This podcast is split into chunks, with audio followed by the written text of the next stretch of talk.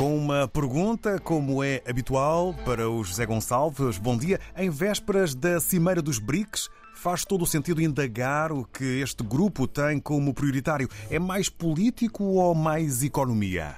Eu e muitos outros como eu estamos com receio de que realmente esta cimeira seja sobretudo política.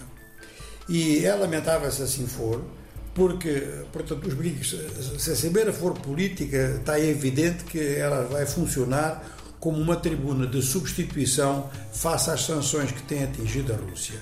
E realmente este, esta recuperação do, do, impacto dos BRICS, os BRICS estavam numa situação assim meio bem de Maria e cresceram bastante após a, a, o começo da guerra da Ucrânia.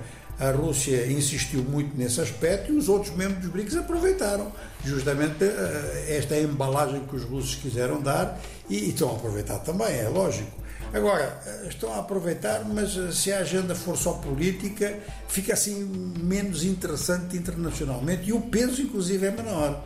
Porque o peso político dos países eh, que fazem parte dos BRICS atualmente é um peso político que toda a gente reconhece, mas não é um peso político que se some. Eh, não se pode somar Brasil com China, não se pode somar Índia com Rússia. Portanto, nesse aspecto, o cálculo não seria exatamente o mais apropriado para lançar os BRICS como um bloco internacional importante.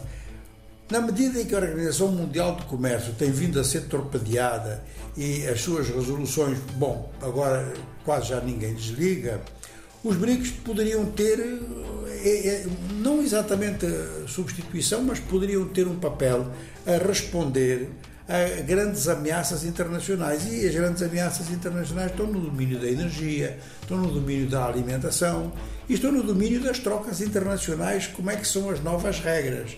Bom, isto até aqui nas reuniões preparatórias pouco se tem falado e fala-se muito mais é da constituição de um grande bloco nos BRICS, ou seja, há uns 20 países que são candidatos.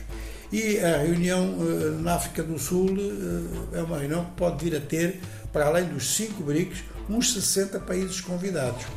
Bom, é importante aqui considerarmos que não poderão, penso eu, evitar uma referência a moedas uh, dos BRICS a funcionarem nas trocas entre os próprios BRICS e, por outro lado, também não poderão evitar de mencionar projetos ou intenções, pelo menos, do Banco de Desenvolvimento, que é o Banco dos BRICS. Mas eh, se realmente eh, a agenda económica não for de muito peso, com medidas concretas e com tomadas de posição importantes de resposta às dificuldades internacionais, aí os BRICS terão perdido uma grande oportunidade e nós vamos ver isso então a partir da manhã.